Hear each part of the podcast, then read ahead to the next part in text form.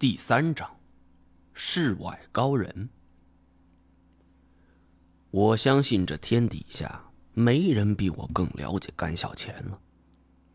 除去他的心机不说，在盗猎圈子里，他绝对算得上是头一号。可是如此多的动物来自于全世界各地，要想再次重新收集，起码得花个三五年。就算是他亲自出马，那也无济于事。甘小钱放下手臂，头靠在椅背上，看着我道：“还是你有本事，没看错你。”他停了一会儿，对叶欣欣道：“叶老师，把那个东西交给他。”叶欣欣点点头，起身走了。两个人之前的交流就像是对暗号一样，我根本没听懂。不过甘小贤随后就是闭目养神，也不管我。我一个人坐着是百无聊赖。大约十几分钟后，叶欣欣回来了，带回来一个牛皮纸袋，交给了我。甘小钱喊我打开看看。我打开档案袋，拿出里面的资料，这才发现这里面装的都是有关于天池水怪的资料。我微微讶异，一一翻阅，还装出一副懵懂的样子。天池水怪，这里面的资料远比这董默手里要详细的许多。这个东西是这两年以来辛苦得到的。其实有关于水怪，我们都清楚十有八九是假的。不过能活三十多年，也算是奇迹了。那我能干什么？你从我这里拉一支队伍。去找这个东西。他敲着档案袋，十分郑重道：“我心中欣喜若狂，看来这次意外事件对于甘小钱的打击很大。他也明白一时间难以挽回损失，所以只能是孤注一掷。但是我表面上却不能露出一份高兴。甘小钱能有今天，绝非侥幸。”这个人身手敏捷，头脑冷静，而且十分有城府，在他面前，我只有被处处压制的味儿。于是我很冷静。你不怕我趁机溜掉？甘小倩干涩的笑了一下。叶老师，你带他去见见他们。从办公室里出来之后，你的性格。什么时候才能改变一下？什么意思？就算你有逃跑的想法，也不应该表现出来呀。更何况还是在甘总面前。你以为我不说，他就不知道？叶欣欣沉默了一会儿。你怎么看？什么怎么看？天之水怪？哼，假的。我清了清嗓子。以前在云南有个老板，还委托我找过什么滇池水怪，最后不都证实是假的吗？说说你的看法。我拍着档案袋，这里有几张照片，因为取景太远，没办法看很清楚。不知道你有没有发现，这世界上凡是涉及到什么水怪之类的，照片就会变得很模糊，而且从比例来看，这几张照片的取景对象也不是很大。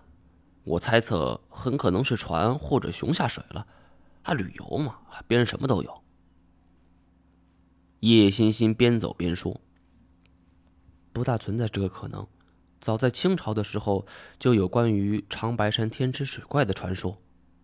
我记得有一本叫做《长白山江港志略》的书，你看一下，这资料里应该有。”我边走边翻阅手里的资料，果然有了一些发现。有关于长白山天池水怪的记载，在当地最具权威性的《奉天通志》《长白山志》等等等等古籍之中都有记载。其中，在《长白山江港志略》中是如此记载的：自天池中有一怪物浮出水面，金黄色，头大如盆，头顶有角，长相多须，猎人以为是龙。金黄色。龙，我想起了我和萧九天在白峡所遭遇的一幕。紧接着往下看，清宣统二年，长白县设置委员张丰台编著的《长白会征录》也对水怪做了详细记载。有猎者四人至天池雕鳖台，见支盘峰下自水池中有物出水，金黄色，手大如盘，方顶有角，长响夺须，低头摇动如溪水状，重巨。登坡至半，忽闻轰隆一声，回顾不见，均以为龙，故又名龙潭。长白山志的大师纪要中记载，光绪二十九年，行路人徐永顺云，其弟傅顺随之让徐福等人，至长白山宁路，追至天池，势来已武，大如水牛，吼声震耳。状欲扑人，众皆惧，相对失色，束手无策。于汲取枪击放，机停火灭，雾幕眈眈。是将是余，复顺腰携六轮小枪，暗取放置。众误复，咆哮长鸣，伏于池中。半中雨，池内重雾如前，毫无所见。我记得我以前搜取资料的时候。曾经在《宋史》中见过，说这龙的吼声很像是牛。我将资料整理好，就问叶欣欣：“你的意思是，天池下面有龙？不是我认为，是甘总。”我想起了自己在白峡的遭遇。你们在这里有没有发现一些什么怪物？你说的是那条龙吧？就是因为那样，甘总才把实验基地安排在这儿。我听后是大为震惊。你的意思是，甘小钱要抓龙？不对，是锁龙。叶欣欣很认真的纠正：“什么意思？你以后就明白了。”说完，我们已经来到了一处房间前，他不给我提问的机会，而是直接抬手扣响了房门。随着房门打开，我感觉自己像是来到了一处监狱。这个仅有二十多平米的房间内，摆放着三张上下铺的铁架床，每个床板上都躺着一个人。一见叶欣欣起来，正对着门口的一个彪形大汉率先站了出来。这个人钻出床铺，就站在我们面前。这是我第一次在现实中见到这么高的人。他身高少说也得两米，皮肤黝黑，一身的肌肉，左臂上纹着一条龙。看样子，这个大块头就是这六个人的首领了。其余几个人也都是凶神恶煞的模样，只有一个人除外，六十多岁年纪，这蓄着三缕花白相间的长髯，光头，身上盖着一件皮草，睡得正香。我们进去的时候，他眼睛睁开一条缝，然后转过身子又睡着了。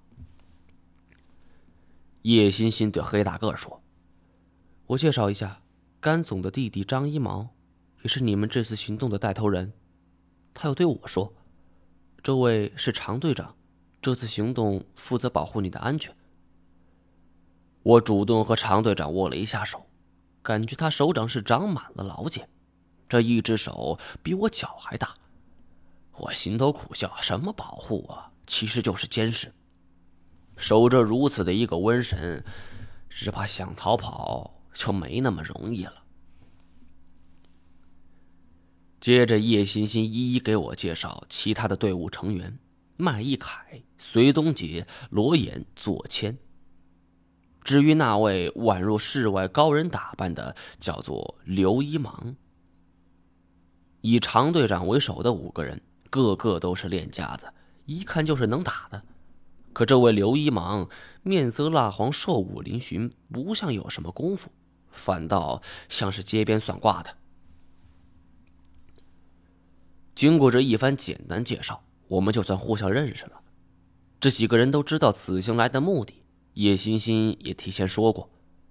一上来，常队长就问我对于天池水怪的看法。我其实不敢咬定这家伙真的存在，只是查阅了一番资料后道：长白山天池是典型的活火山，跟日本的海是毗邻的。我认为情况是这样：极有可能一条通道是通往日本海的隧道，所以大型的鱼类就可以从隧道进入天池，这不是没可能。罗眼就提出一个疑问：“呃，天池的水是海水吗？”语气中带着不屑。看他年纪比我要小很多，我也不跟他一般见识。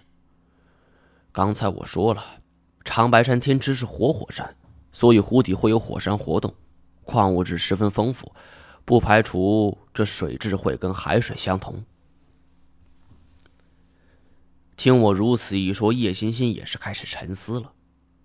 说起来，我们好像还没进行过这方面的测试。你的意思是，长白山中的水怪可能是某种大型的海洋生物？我点了点头，但是有一个前提，就是这家伙真的存在。因为从见闻的记录来看，有的说像鲸鱼，有的像乌龟，似乎这样就可以解释通了。海洋生物体型巨大的有很多，来天池转悠一圈也不足为奇呀。我刚刚说完，常队长几人是面面相觑，倒是睡在上铺的刘一芒开始打起了哈欠，然后冷笑了几声。我注意到他的态度很不一般，便主动问：“刘先生，似乎有什么不同见解？”刘一芒缓缓坐了起来。跳下床铺，这一下是干净利落。他背着手缓缓走来，站在我面前，上下打量着我，嘴角挂着不屑的笑容。罗野年纪比我小，我不跟他一般见识，这么一个老家伙，怎么也为老不尊呢？我强压着怒火，看够没？不想刘一芒是连连摇头，哼。原本以为干爷的弟弟得有两下子，还没想到还不值一提。我看他如此态度，恨不得给他一脚。不过碍于常队长他们在场，只好是压着怒火。那么，刘先生有什么高见吗？刘一忙不知从何拿出来一个烟袋锅子，自己划了根火柴就点着了，哒吧哒吧抽着烟。眯着眼睛，透过青烟望着我。因为没见过，就说这东西不存在，你觉得这种事说得过去吗？那么，愿刘先生所言，这东西存在了，那么是龙还是什么？愿闻其详。我冷嘲热讽。刘一芒又抽了口烟。你不都说了吗？是龙。此言一出，周围的人无不诧异，罗眼还在微微的嘲笑着。我一听这话，是已经有点懵了。我强作镇定，忽然意识到这个老头不像外表这么简单。前辈怎么如此肯定呢？嗨，要不是听闻畜生在这里。干爷也不会请我来了。他停了一下，很得意。举天地之间能降服这畜生的，只有我一人儿。凭什么？我有点不服气。刘一忙将烟袋锅子在鞋底磕了磕，别在腰间，坐直了身子伸出三根手指一字一句道锁龙诀